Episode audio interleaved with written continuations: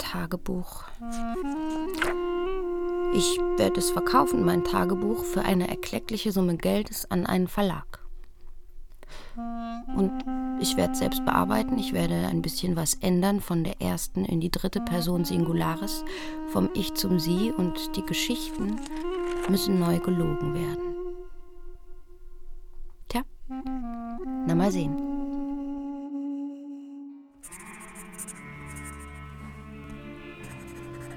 Es ist Freitag, der 13. Juni. gibt die Ankunftszeit der Fluglinie 611 aus Moskau bekannt. Empfangshalle Flughafen. Ich taufe das Ziel unserer Hochzeitsreise Konstantinopel.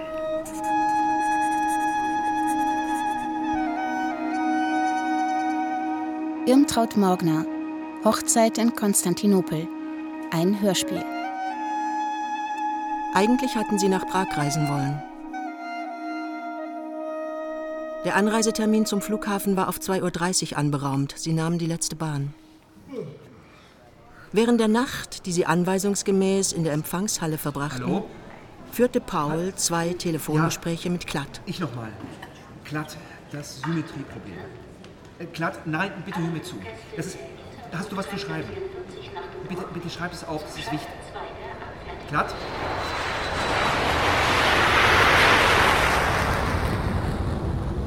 Die Maschine startete 5.40 Uhr.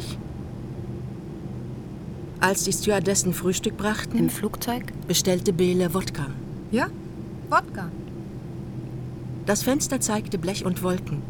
Der Wodka stand ruhig im Glas. Worauf wartest du?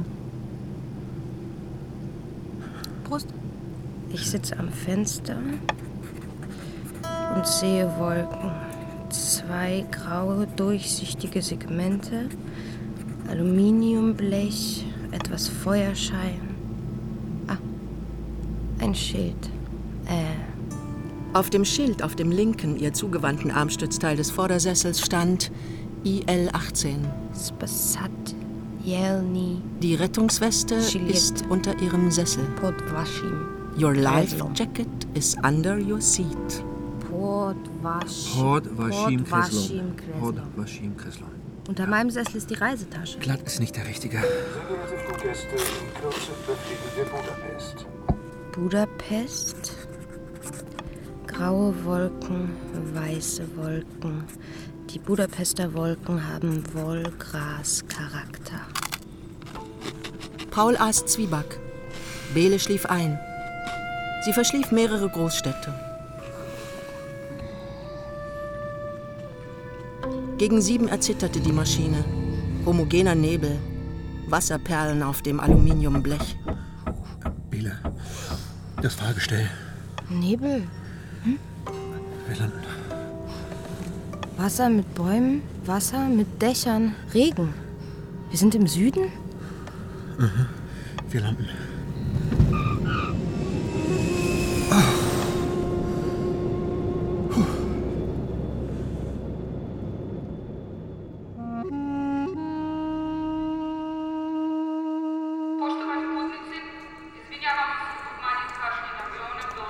Dubrovnik Flughafen? Die Reisegruppe betrat unter Führung des Reiseleiters Konstantin. Flughafengebäude. Das Empfangsgebäude? Reiseleiter Konstantin zählte die Die Reisegruppenmitglieder. Zahl stimmt mit der im Sammelvisum angegebenen überein. Uniformierte Mädchen klimperten mit dünnen Absätzen über Steinplattenboden. Paul rauchte Pfeife. Passkontrolle. Passkontrolle. Bele friert in südlicher Kälte. Die kleine Stewardess hatte Wimpern, was? Angeklebte. Nun Oh ja? herzlich willkommen in sagte Reiseleiter Konstantin und kündigte eine dreistündige Busfahrt an. Die Busse wären schon unterwegs. Paul erfand eine Platzeroberungstheorie. Bele bezeichnete das als unsinnig. Paul entgegnete, es gäbe viele Tätigkeiten, die unsinnig wären. Das spreche nicht gegen sie. Bisweilen wären sie sogar schön. In Genf hätte er zum Beispiel jeden Tag an einem Institutsfenster gestanden und auf Bele gewartet. Bele spricht ihre Urlaubsdefinition, die sich auf Wärme gründet. Sie saß zwei Stunden auf ihrem Koffer und fror, während Paul las. Vor den Toiletten, ähm, ja. gleich. Schlangen. Schlangen. Schlangen. Plakate, Volkskunstgruppen in Glasvitrinen, Pilsener Bier gegen Valuta. Wir sind auch sehr zufrieden, was sagt Bin auch sehr zufrieden. Ganz ausgezeichnet, Zufrieden. sagt Ihr Mann. Hatten Sie Tatar Ganz ausgezeichnet. Beides. Beides, sagt Fräulein Schuch. Das Schinken. Tief zieht ab. Das Tief zieht ab. Ja. Dann machte sich die jugoslawische Reiseleiterin Borja bekannt. Und bitte um Beeilung. Als die Busse abfuhren, war es fast dunkel. Der Regen hatte aufgehört. Im Autobus. Mondschein, glatte Straßen, dann Serpentinen. Die Busscheinwerfer schnitten nackte Felsen, Geröll, Karst, Ginster aus der Dunkelheit. Rechts Felswände, links nichts, links Felswände, rechts nichts. Als sich der Mond im Wasser spiegelte, rief jemand, das Meer. Das Meer. Das Meer. Diese Gewässer ist eine See. Wenn wir auf der Rückreise in Budapest zwischenlanden, bestelle ich glatt zum Flughafen. Das Meer. Dann das Meer. Das Meer. Der Mond schwamm drin. Der Fahrer fuhr, als gelte es, den zu retten. Dann ächzte der Bus einen Steilhang hinauf, hielt schief vor dem Hoteleingang und fiel nicht ins Meer. Im Hotel. Zimmerverteilung. Aber natürlich ein Doppelzimmer. Herr Konstantin, Paul zeigte Beredsamkeit. wir sind doch zu zweit. Doch Reiseleiter Konstantin bedauerte ein Doppelzimmer. Ja, vorher, nachher. Hochzeitsreisen fänden gemeinhin erst nach der Trauung statt alles relativ. und nicht davor. In der Physik auf jeden Fall. Also, Wie bitte? Ja, leider. leider. Schade.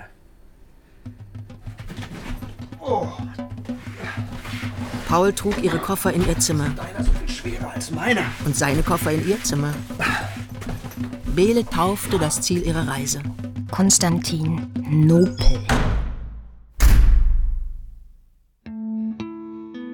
Hotelzimmer.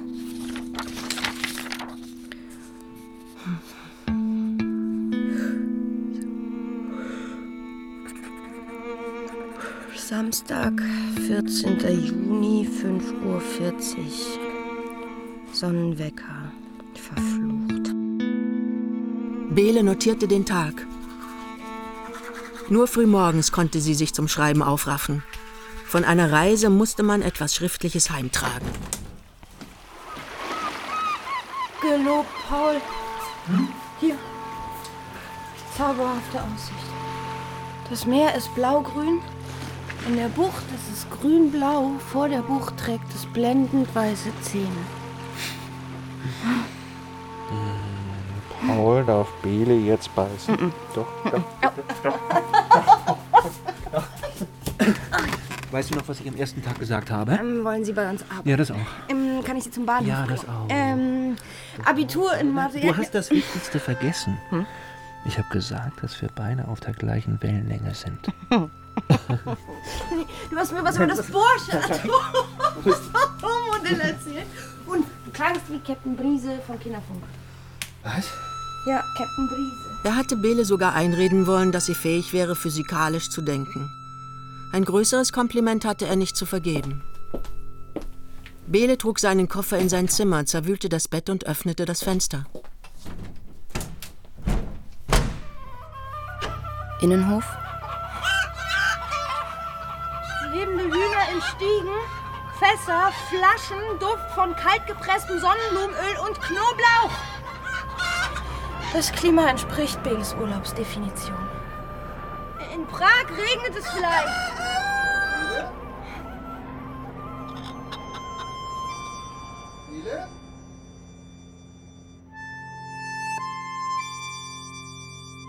Das Hotelrestaurant hatte zwei Esssäle, die durch eine Glaswand getrennt waren.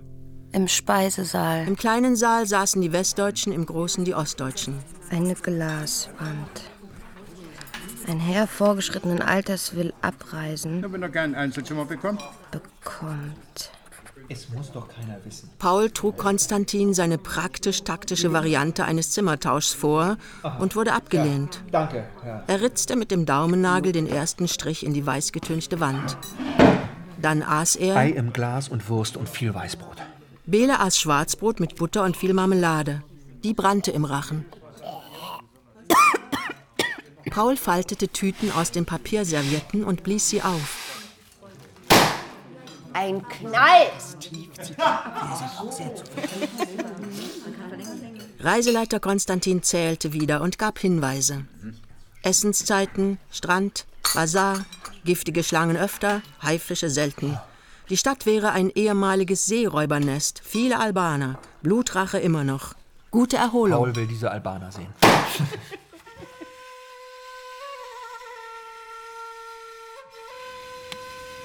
In der Stadt.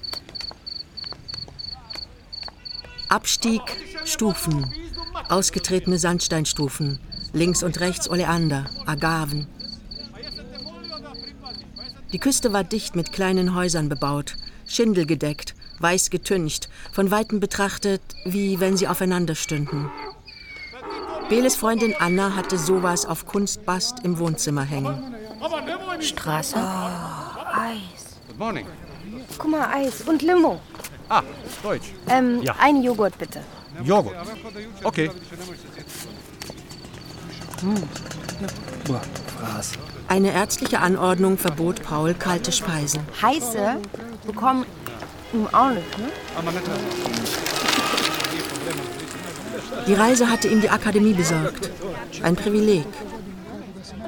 Ein Erdnussverkäufer an der Straße hob eine Braue, dem darunterliegenden Auge entfielen Funken. Wie eine Monokel. Das übrige Gesicht blieb unbewegt. Rigorose Gedanken hat man höchstens bis 40. Das Nobelpreisalter liegt um 30. Galois genügt um 20. Ich habe noch sechs. Ich habe noch sechs Jahre Zeit, Bede. Ich brauche neue Streichhölzer. Paul brauchte Streichhölzer.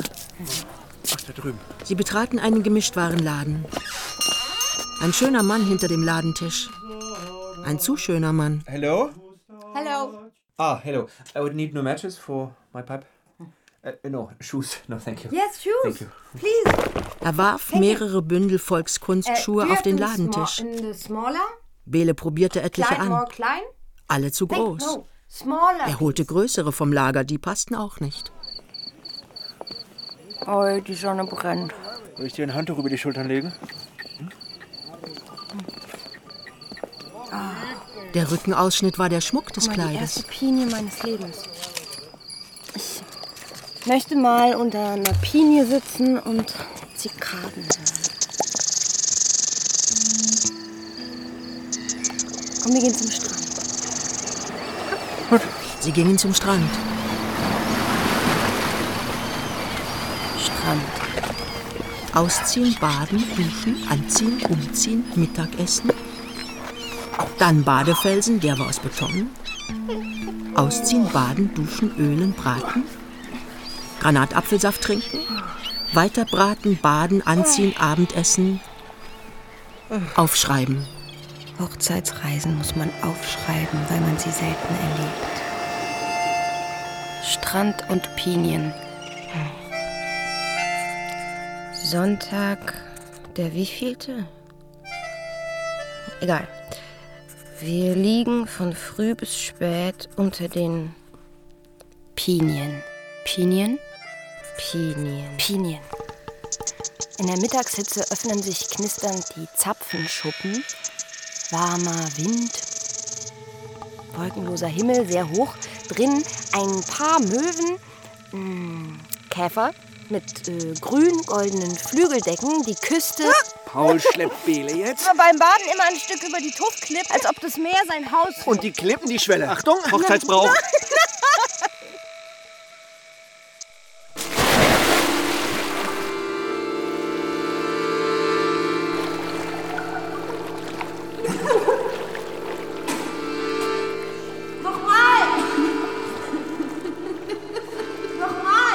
Institut hatte er Bele gelegentlich ein Stück durch den Korridor geschleppt. Rechts und links Türen, aus denen jeden Augenblick Sekretärinnen, Laborantinnen, Diplomanten, Doktoranden, Doktoren oder der Professor treten konnten. Die Nähe des Skandals erhöhte das Vergnügen. Nochmal!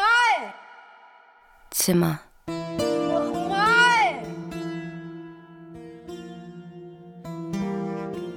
Später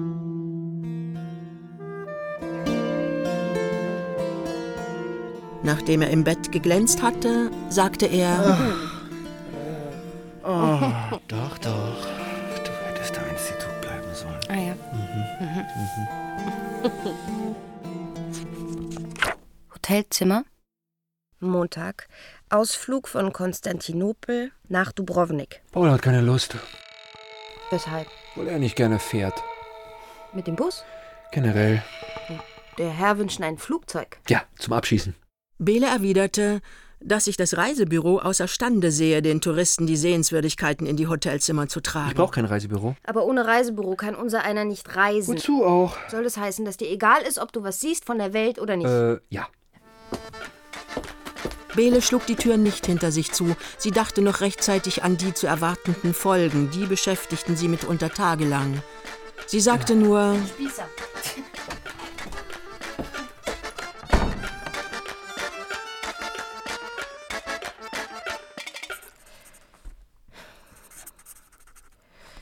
Ich gehe allein zum Frühstück. Ich bestelle zwei Eier im Glas. Ich bestelle Wurst und viel Weißbrot. Speisesaal. Ich esse eine halbe Scheibe. Glänzenden Nächten mit Paul folgen stets bittere Tage. sie ritzte mit dem Daumennagel einen weiteren Strich in die Wand. So.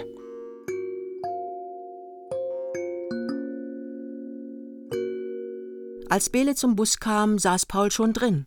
Im Autobus? Warum nicht? Er wunderte sich über ihre Verwunderung und bestritt, sich je gegen Besichtigungsfahrten ausgesprochen zu haben. Ach, Bele. Ich habe das Problem lediglich erörtert. Als idealisiertes Experiment.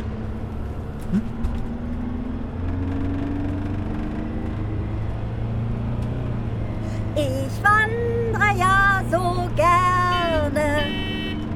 Komm, Paul. Am Dann durch das Land. Den Beutel auf dem Rücken, die Klampe in der Hand. In den schwarzen Bergen. Auf den sichtbehindernden Serpentinen war die Hupe, der akustische Scheinwerfer. Der Gesang hatte keine Chance. Herr Diepold, selber Chauffeur, Er sucht um Erinnerung des Vaters. dann bedeckte er sein Gesicht mit einer Mütze.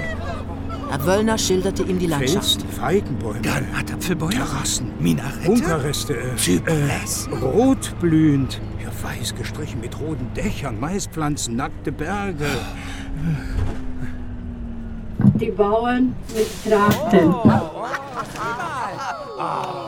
Die Trachten werden von montenegrinischen Bergbauern vorbeigetragen. Die müssen ja nachts aufgebrochen sein. Was haben die? Harte Gesichter, sonnengegerbt, sie sind sehr arm.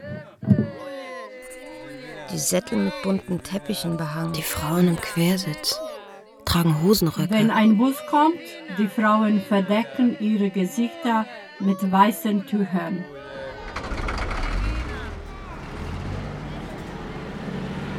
Vor einer Serpentinenkurve überholte der Bus ein altes Lastauto.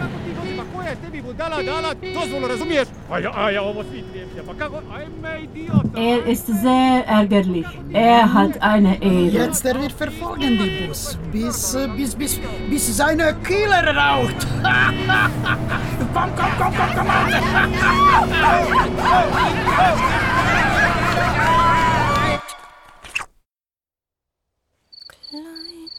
weiße Friedenstaube, fliege übers Land. Im Olivenhain? Groß und kleine, bist du wohl bekannt. Paul kommt jetzt mal hierher. Ja. Bele hatte noch nie in ihrem Leben einen von den Bäumen zu Gesicht bekommen, die den Friedenstauben die Zweige lieferten. Mehr ran an den Stamm. Noch mehr? So? Noch mehr? Ähm, so. Ja. Äh, Bele fotografiert Paul. Vor dem ältesten Ölbaum der Welt. Halt still. Foto? Ja. Gut. Dann Dubrovnik.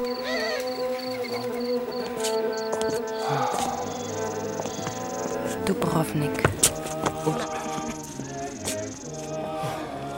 Hast du etwas zu trinken? Nein. Paul und Bele bestiegen die Stadtmauer. Es wurden ihnen Dinar im Wert von einer Mark der DDR abgenommen.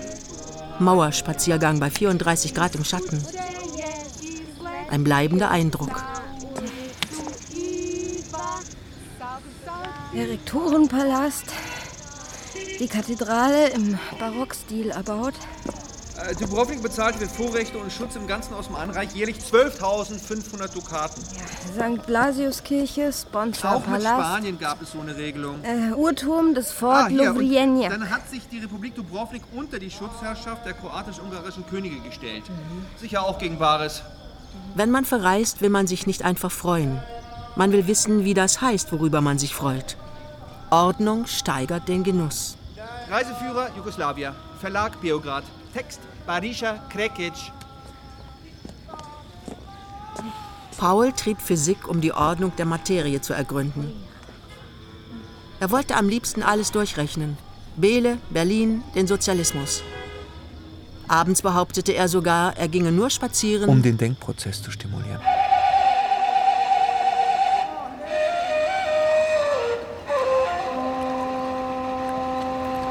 Strandstraße. Meine Damen und Herren, der Corso, allabendlich auf der Strandstraße ein Defilé. Es riecht nach Tabak, Schweiß, Parfüm, Knoblauch. Männer. Die einheimische Bevölkerung wird von Männern repräsentiert. Sie sitzen auf einer Zementbank einen halben Kilometer lang. Oder spazieren in Reihen und halten sich aneinander fest. Oder sie singen mit äh, halb geschlossenen Augen. Texte wie Komm, süßer Freund oder Küss mich. Und besichtigen dabei die prominierenden weiblichen Personen, Touristinnen natürlich. Manche Sänger hoben bisweilen jäh eine Braue. Da entfielen dem darunter liegenden Auge Funken. Fischer schleppten schwere Ruder zum Hafen.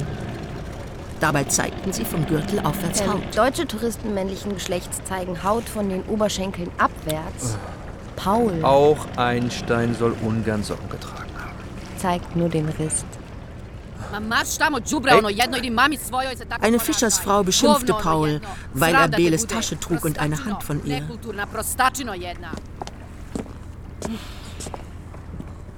Paul fand ein Gartenlokal und einen Tisch mit zwei Stühlen unter einer Pinie.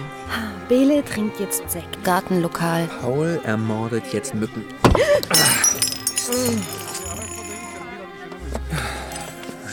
Er schob die Scherben mit den Schuhen unter den Tisch. Klatt ist ein fleißiger Physiker, aber nicht brillant. Ausgerechnet er soll die Forschungsergebnisse des Instituts vortragen. Die Tagung in Budapest ist international besetzt. Prestigefrage. Beles Kleid ist durchnässt. Er bestellte noch eine Flasche Sekt. Uh, could we have another uh, bottle of this? Thank you. Äh, hier soll ein Negerdorf zu besichtigen sein, sagt Boja. Die Piraten Du hättest am Institut bleiben sollen. Wirklich. Ja, für Domestikenarbeit ist Bele nicht geeignet. Wie? Wenn Paul was verstanden hat, das ihm missfällt, dann sagt er, wie? Er verglich den Beruf einer Laborantin mit dem Schaffnerberuf und sprach dem ersteren weit größeren Intelligenzverschleiß zu. Schaffner ist für mich kein Beruf, das ist eine Gelegenheit, Geld zu verdienen und Leute kennenzulernen. Äh, Menschen mit großem Erlebnisverschleiß sind auf der Flucht. Außerdem werden Schaffner bald ganz überflüssig. Und was machst du dann? Dann eröffnet Bele einen Zirkus und zeigt täglich in drei Vorstellungen alle ihre Liebhaber und den optimalen Mann des sozialistischen Lagers. Der Kartenvorverkauf hat bereits Hey. begonnen. Hey, please, zahlen. Yes. Mittwoch, 18.11 Uhr. Paul ist beim Friseur. Hotelterrasse. Bele saß mit sechs Frauen auf der Terrasse. Wenn sie nicht schrieb, hörte sie zu. Paul brauchte eine Frau zum Zuhören. Gedanken hatte er selbst. Er gefällt Bele nie, wenn er vom Friseur kommt. Hotelzimmer. Heute 39 Grad im Schatten. Wir verbringen den Tag im Bett, in Pauls Bett. Wir vernutzen die Betten abwechselnd. Bele. Heißer Wind bauschte die Vorhänge, die nur noch an wenigen Haken hingen. Dein Haar riecht nach Rosenöl. Deine Brüste auch. Werde noch durchbrechen. Ich kauf dir eine Zobelmütze. Zobel ist ein königlicher Pelz. Er unterbrach und wusch sich, obgleich Bele den Tag für einen sicheren hielt. Physik ist eine männliche Wissenschaft. Sicher. Ja, ich kenne keine Physikerin, auf die ich scharf sein könnte. Feiner Quatsch, aber du gefällst mir trotzdem. Und Glatt hat einfach keinen Biss. Dann sprach er über Max Planck, Axiome, die Quarks, Evariste Galois und den im Bau befindlichen Beschleuniger in Serpuchow. Er sprach stehend, zündete sich eine Pfeife an, riss die Arme hoch und lief nackt im Bett umher. Er hatte sehr große, wohlgeformte Ich Füße. möchte dich mal in einem Arrangement für Gusle und Schlagwerk von Paul Dessau rausbringen. Sei nicht so unernst. Ich bin unernst. Paul war geschmückt mit einem bräunlichen Teint und schönen Schultern und einer dünnen Scheibe Speck auf den Rippen. Das Schamhaar hellblond, Beine und Arme fast unbehaart. Hier, aus Galois nachgelassenen Schriften. Hör mal. Leider erkennen die wenigsten, dass die wissenschaftlich wertvollsten jene Bücher sind, in denen der Verfasser deutlich angibt, was er nicht weiß. Denn ein Autor schadet seinen Lesern am meisten durch das Verhüllen einer Schwierigkeit. Ich bin kein Autor, ich schreibe ein Tagebuch. Pubertärer Exhibitionismus. Tagebücher sind keine Bücher, wenn man sie nicht verkauft. Eine Liebesgeschichte verkauft man nicht, solange man sie nicht hinter sich hat. Du hast bei uns angefangen, weil du glaubtest, Laborantin reisen sozusagen, aber als du merktest, dass mit Messungen keine geistigen Abenteuer zu erleben sind, wurdest du bockig. Nein, Nein, lass mich ausreden. Das ist theoretisch ich habe dich trotzdem sofort geliebt. Schon nach unserem ersten Zusammentreffen. Paul hat die Liebe ein Vierteljahr arbeitsunfähig gemacht. Nach Mitternacht erzählte Bele ihm die folgende Geschichte. Jemandem zuhören gehörte zu den höchsten Auszeichnungen, die Paul zu vergeben hatte. Er konnte nicht jeden Tag Auszeichnungen vergeben. Im vorigen November fuhr ich jede Nacht mit meinem Krankenbett über die Spree. Um fünf musste ich zurück sein. Ziegelstraße, Charité, da kam die Putzfrau. Allabendlich, nachdem die Nachtschwester das Licht gelöscht hatte, trat ich ans Fenster und winkte. Die Luftsicherungslampen des noch im Bau befindlichen Fernsehturmminaretts standen hell über der Stadt. Neun rote Augen. Robert Muezzin, der Stadtgeist mit dem roten Bart, dem nichts entging, betrat die von Schutznetzen umspannte Bautribüne und stellte das Magnettongerät an. Sie wünschen, sie wünschen, sie wünschen. Ich unterbreitete meine Reisewünsche, flüsternd, doch Robert Muezzin war mit Abhörgeräten japanischer Bauart versehen. Binnen dreier Sekunden stand einer von seinen Gesellen zu meiner Verfügung.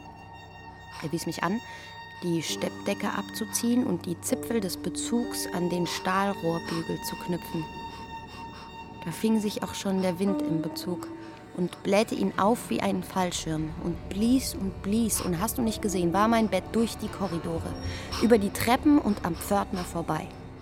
Friedrichstraße, Weidendammbrücke mit dem schmiedeeisernen Adler, dann weiter durch die Stadt mit Ziel Brandenburger Tor.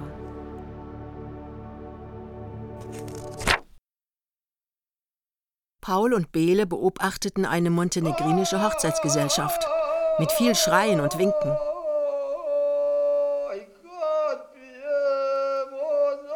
Dann besuchten sie den Bazar am Stadteingang. Auf Empfehlung von Herrn Wöllner.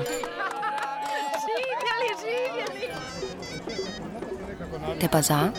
Wöllner trug ständig zwei Kleinbildkameras bei sich, verschiedene Objektive in Lederetuis und einen fotoelektrischen Belichtungsmesser. Armiert wie ein preußischer Dragoner. Wöllner hatte... In Berlin dann elf Monate Zeit, die Urlaubslandschaft in Ruhe zu genießen. Reiseleiter Konstantin pflegte sich... Bei Wöllner nach Blende- und Belichtungszeit zu erkundigen. Na? Bele schätzte lieber. Ohne Risiko ist es langweilig. Paul hatte sie noch nicht gelangweilt. Anfänge gelangen ihr immer. Sie fotografierte einen Teppichverkäufer, einen Schuhverkäufer.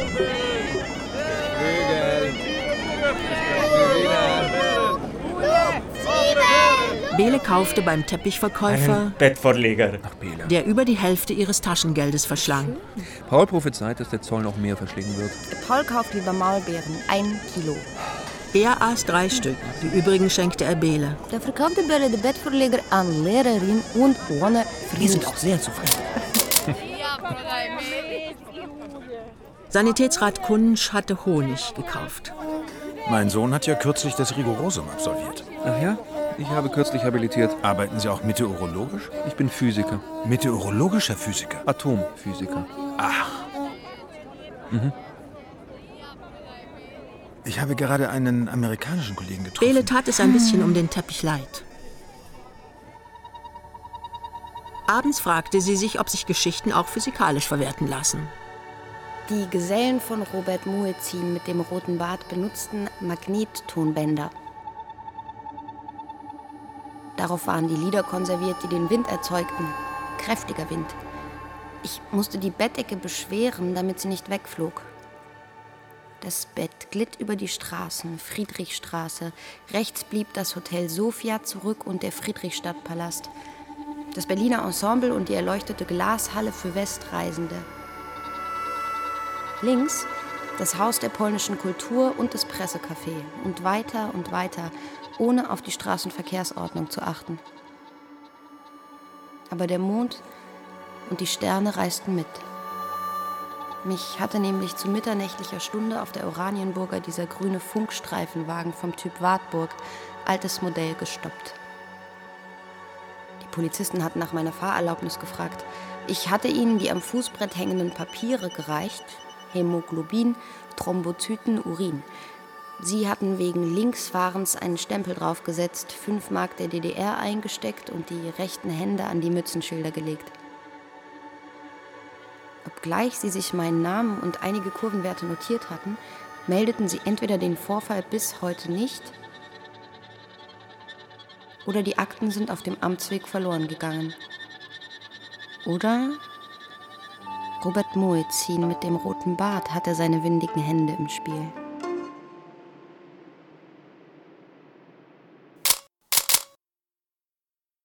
Triebwagenführer bei der S-Bahn hatte Behle für einen erstrebenswerten Beruf gehalten.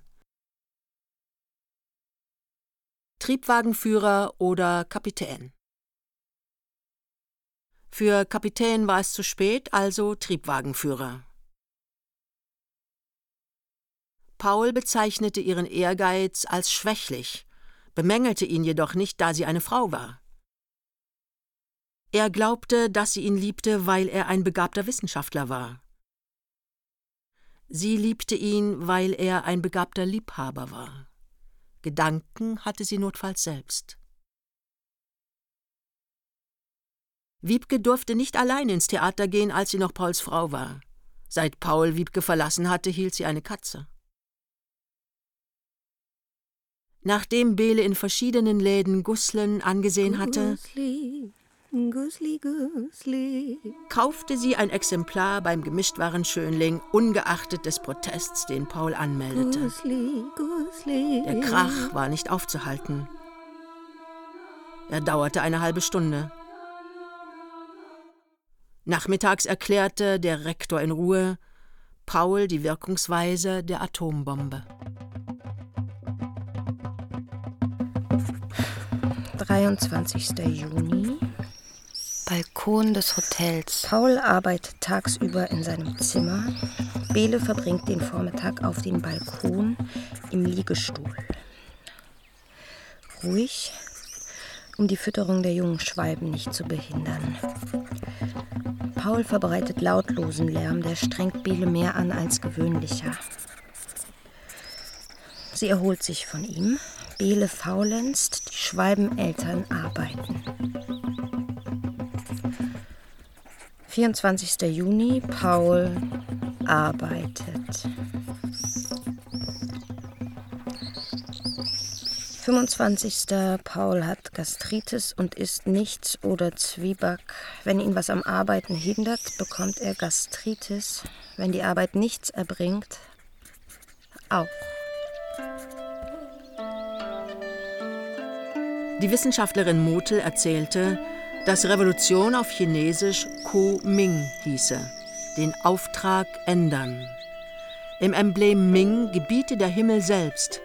Er erteilte den Auftrag, dass schlechte Herrschaft abgelöst werde. Der Mittler wäre das Volk.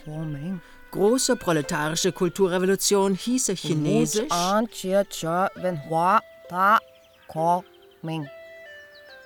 Die Schwalben schufteten. Bele wünschte sich, fliegen zu können. In einem Tagebuch darf man diesen Wunsch äußern. Letzte Nacht fuhr sie im Traum die Strecke Hohenschönhausen-Kupfergraben. Herr Wöllner saß im zweiten Wagen. Er weigerte sich zu bezahlen, wenn er nicht sofort einen zweiten Sitzplatz bekäme. Bele fehlte Wechselgeld. Die Tür klemmte. Sie kühlte sich mit einem nassen Handtuch den Schädel und fuhr ganz für sich selber in ihrer Geschichte fort.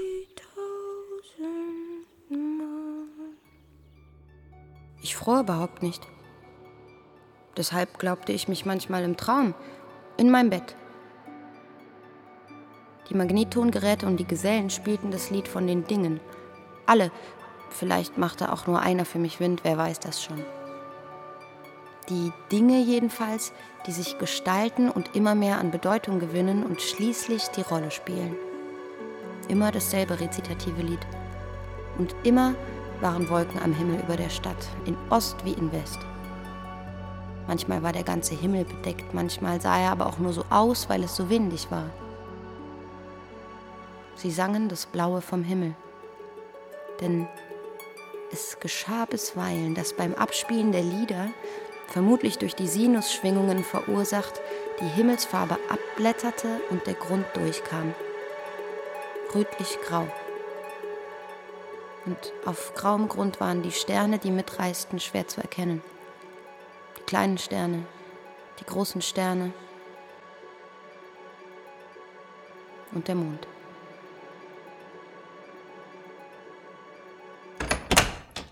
Paul kam gegen 23 Uhr.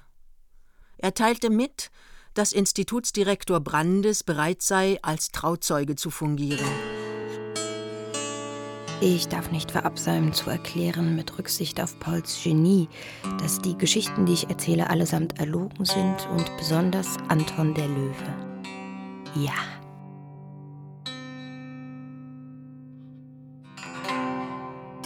Auf dem Badefelsen.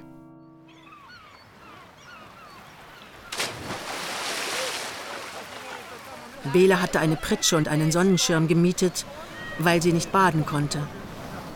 Paul besuchte sie, wenn er etwas gefunden hatte oder eine Pause für angebracht hielt. Von seinen Funden erzählte er meist indirekt, um Bele den mathematischen Apparat zu ersparen.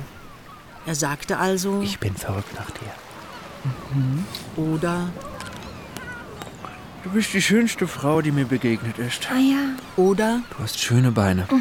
Mhm. Oder auch. Physik ist eine vitale Wissenschaft für vitale Männer. Und Klatt ist fleißig. Ja.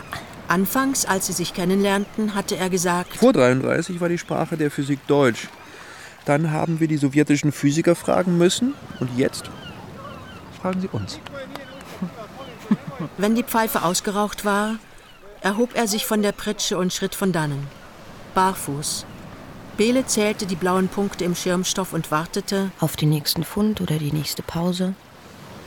Im Institut habe ich immer auf die Mittagspause gewartet. Sie war froh, dass sie nicht baden konnte. Sie genoss den angstlosen Tag, der Monat hatte nicht viele.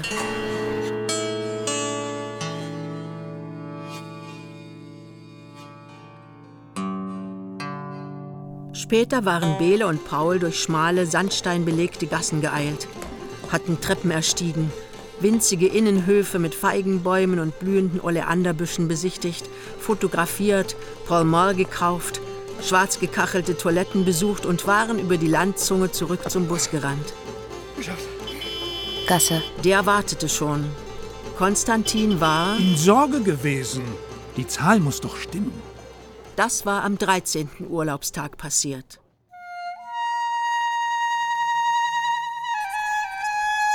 Jetzt hat die Restaurantwand schon 16 Kerben, drei Fünfergruppen und einen einzelnen Längsstrich.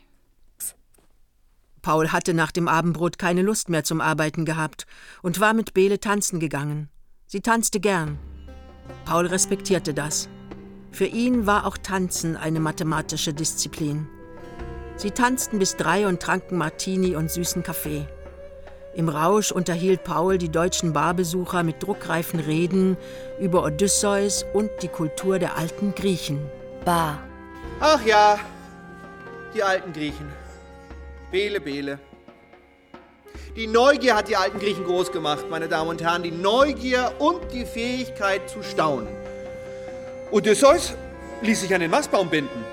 Er hatte zwar Angst vor dem Meer, aber er wollte auch seine Schönheit Im wissen. Mai ist ein Tourist an Sonnenstich gestorben. Gibt's noch was zu trinken, mein Schatz? Hotelzimmer? 30.06. Paul ärgert sich über den gestrigen Tag. Er bezeichnet ihn als Verschenkt. Er sagte, In meinem Alter hat man nichts mehr zu verschenken. armer alter Mann. Ein 40-jähriger Physiker ist alt. Und? In der Nacht vor dem Duell, an dessen Folgen Evariste Galois gestorben ist, da schrieb er nieder, woran er fast ein Jahr gearbeitet hatte. An den Rand schrieb er, ich habe keine Zeit. Fünf Monate später wäre er 21 Jahre alt geworden. Oh je, ich bin 34. Ja, du musst berühmt werden, Paul. Oh ja. Unbedingt. Unsterblich. Glatt fehlt Ehrgeiz. Ja. Wo sind denn diese blöden Tabletten? Hoteldach? Sie lagen auf dem Hoteldach. Paul rauchte Pfeife. Der Rauch stieg auf in Ringen, langsam. Heißer Wind trug die bläulichen Kringel, die sich ständig vergrößerten und dabei verblassten, über das Dachgeländer in Richtung Stadt. Mm, Auf dieser Welt gibt es keine reversiblen Prozesse. Gut gelernt. Erst erklärst du mir, warum es keine reversiblen Prozesse geben kann und dann bestehst du auf ewig. Ja, du gehst nach Rom. Kopernikus hatte Rom nicht nötig. Wo hast du das gelesen? In dem Wälzer, den du mir gegeben hast. 20 Pfund Vorbilder. Du sagst doch immer, dass der Mensch Vorbilder braucht. Na, sieh mal, ich brauche dich. Newton hat zu Lebzeiten fast nicht Ach, was interessiert mich Newton? Ich rede mit dir. Ja. Ich Die rede, optimale Frau zum Zuhören ist stumm. ich rede immer mit dir. Mhm, Wenn du mit dir redest, redest du mit mir. Ja. Ja, Warum bin ich nicht in Berlin geblieben? weil ich dir in Berlin nicht jeden Abend eine Geschichte erzählen könnte. Ich bin verrückt nach dir. Ich bin verrückt nach dir, sagte Paul eine Geschichte über und verlangte umgehend eine Geschichte über Konstantinopel. Konstantinopel. Ja. Die mit dem kleinen geflügelten Pferd, das immer ausgeliehen wurde, um den Ratsherrn den Bart abzuweiden. Hm. Ja. Oder die von Anton dem Löwen. Paul, oder die, wo ich einen Rollerverkäufer totgelacht habe. Oder wo ich einen Menschen gefressen habe, neulich, als ich eine Katze war. Sie beschlossen dann doch, eine Folklore-Darbietung zu besuchen.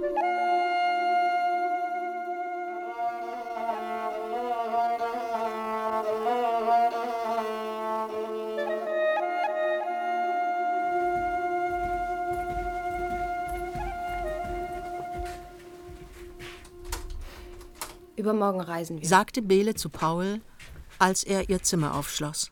Hotelzimmer. 2.7. Eilbrief von Brandes. Klatt läge im Krankenhaus, ob Paul den Vortrag in Budapest übernehmen könnte. Paul telegrafierte zurück und begann zu schreiben. Bele ging auf der Straße spazieren, die durch die Stadt und den Küstenwaldstreifen führte. 3.7. Paul schlägt vor, die Hochzeit in Konstantinopel vorzufeiern. Er bat Bele, die hierfür erforderlichen Dinar zu beschaffen, indem sie seine Aktentasche und einen Perlonunterrock auf dem Bazar verkaufte. Als sie zurückkam, erwartete Paul sie mit einem Meterstrauß aus Ginster und Granatapfelzweigen. Er legte die rechte Hand auf die linke Brust und neigte den Kopf. Dann trug er sie die Treppen hinauf, obgleich der Fahrstuhl an diesem Tag funktionierte. In Pauls Zimmer liegen Bücher und beschriebene Blätter, auf Sesseln, Bett und Teppich. Er sagt, es wäre zwecklos weiterzuarbeiten, ihm fehlten die Unterlagen. Brandes wolle die morgen mitbringen zum Flughafen. Bele packte ihren und Pauls Koffer. Sie packte mehrmals ein und aus. Zuletzt eilig und ohne Rücksicht auf die Kleidungsstücke. Sie gab kurze Antworten. Speisesaal? Die Hochzeitsfeier fand im Rahmen der Abschiedsfeier im großen Speisesaal statt.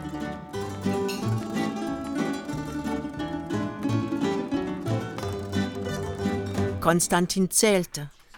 Dann sprach er eine Rede aus Versatzstücken, würdigte Wetter, Unterbringung und Titos Verdienste und deutete die Hochzeit als optimistischen Ausklang. Anschließend das Hochzeitsmahl. Cinzano on the Rocks, Spargelsuppe, faschiertes Rindfleisch mit Champignons, Weißwein, Rotwein, Eis mit Erdbeeren, Torte, Mokka. Paul schlang schweigend. Der gesellige Teil der Feier fand in der Bar statt. Paul und Bele tranken sich durch verschiedene Erdteile. Tanz. Der Hoteldirektor verabschiedete sich persönlich. Paul sagte, wer nicht liebt, lebt von sich getrennt. Dann sprach er über das Phänomen der gleichen Wellenlänge. Er sprach laut, rhythmisch akzentuiert. Er hatte einen schönen Mund und dunkle Augen. So dunkel, dass man die Pupillen nicht erkennen kann. Die Iris zu einem Drittel verdeckt, hat einen bläulichen Ring und mehrere Lichter und einen halben Zentimeter Weiß zwischen Iris und Lid. Und blondes Haar hat er. Kurz geschnitten, stopplich über den weißen Hemdkragen wächst es. Langbeinig ist er und fast schmalhüftig und. und überhaupt ein glänzender Redner ist er. Das Problem der Interferenz berührte er nicht. Gegen vier Uhr nachts ging Paul in den Speisesaal und ritzte mit dem Daumennagel den 21. Strich in die Wand. Dann schleppte er die Koffer zum Bus. Die Maschine startete 7.35 Uhr. Im Flugzeug. Das Fenster zeigte Blech und Beton. Dann Blech und Wolken. Worauf wartest du? fragte Paul. Ich bin müde, sagte Bele. Sie saß am Fenster. Zwischenlandung in Beograd. Passkontrolle. Konstantin zählte die Reisegruppe. Wir sind sehr zufrieden, sagte die wissenschaftliche Lehrerin. Ganz ausgezeichnet, sagte der Rektor in Ruhe. Zu Hause ist Hochdruckwetter. In der Anschlussmaschine eroberte Paul für Bele wieder einen Fensterplatz. Blech und Beton. Später Blech und Wolken. Das bekannte Schild. Die Reisetasche stand unter ihrem Sitz. Als die Stewardess Frühstück brachte, bestellte Bele Wodka. Der Wodka schaukelt im Glas. Guck mal. Worauf wartest du? fragte Paul. Hm. Platt wäre nicht der Richtige gewesen. Er zog Aufzeichnungen aus der Tasche, blätterte und aß Zwieback. Sie überflogen Budapest, dann mehrere Großstädte. Graue Wolken. Was ist das für ein Geräusch? Weiße Wolken. Der Motor, Paul. Gegen Mittag erzitterte die Maschine. Sonne, Felder, Wiese. Wiese mit Dächern. Das Fahrgestell, sagte Paul. Beton. Landung. Gangway. Sie waren zu Hause. Brandes wartete mit einem Rosenbukett in der Halle. Flughafengebäude. Er küsste Bele die Hand und entschuldigte sich wegen des Eilbriefs. Paul begrüßte Brandes, indem er eine Braue hob. Dem darunter liegenden Auge entfiel ein Funke. Brandes schlug Paul auf den Rücken. Der Chauffeur des Institutswagens sagte Guten Tag, Herr Doktor. Im Auto? Er fuhr streckenweise mehr als 60. Sie waren spät gelandet.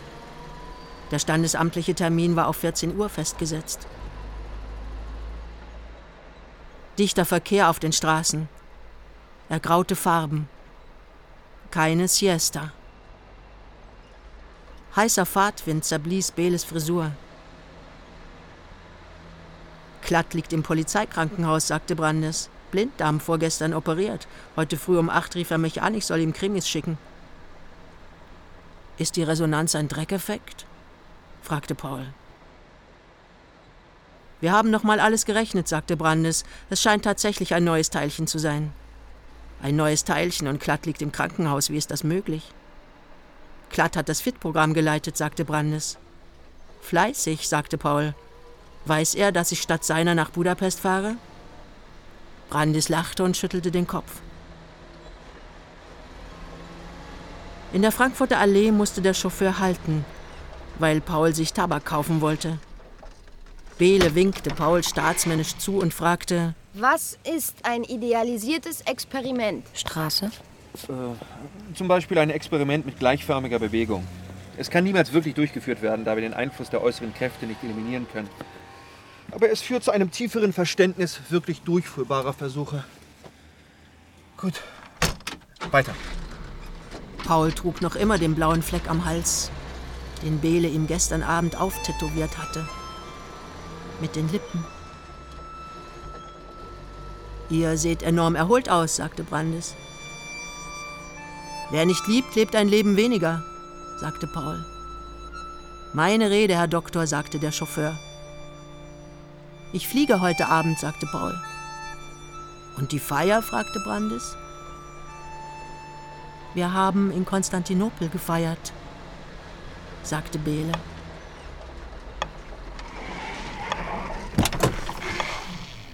Dimitrovstraße, Ecke Leninallee, bat sie den Chauffeur anzuhalten. Verabschiedete sich von den Herren und stieg aus. Auf der Straße. Was hast du vor? fragte Paul. Was hast du vor? Das absolute Experiment, antwortete Bele. Das absolute Experiment. Sie grüßte noch kurz eine vorbeifahrende Straßenbahn, der Fahrer bimmelte zurück. Dann winkte sie einer Taxe mit dem Rosenbukett und stieg ein.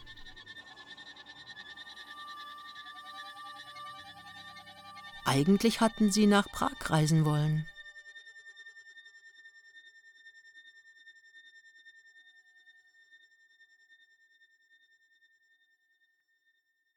Irmtraut Morgner Hochzeit in Konstantinopel. Hörspielbearbeitung Barbara Plensert und Anna Pein. Bele Nora Abdelmaksud. Paul Benjamin Sadler. Erzählerin Jutta Hoffmann und Margit Bendo Katharine Stojan. Bettina Kurt. Katrin Mark Günther Junghans. Gerd Grasse. Christian Gaul Max Volkert Martens. Sowie Adrian Kostre Begzada Alatovic Matej Kral. Hasemina John Daniela Schoko Valentin Kasalo Branimir Marjanovic sowie Mia. Mattea und Greta. Musikalische Gestaltung Lutz Glandin. Ton Peter Awa und Wenke Decker. Regieassistenz Annika Erichsen Regie Barbara Plensert eine Produktion des Rundfunk Berlin-Brandenburg 2013. Dramaturgie und Redaktion Juliane Schmidt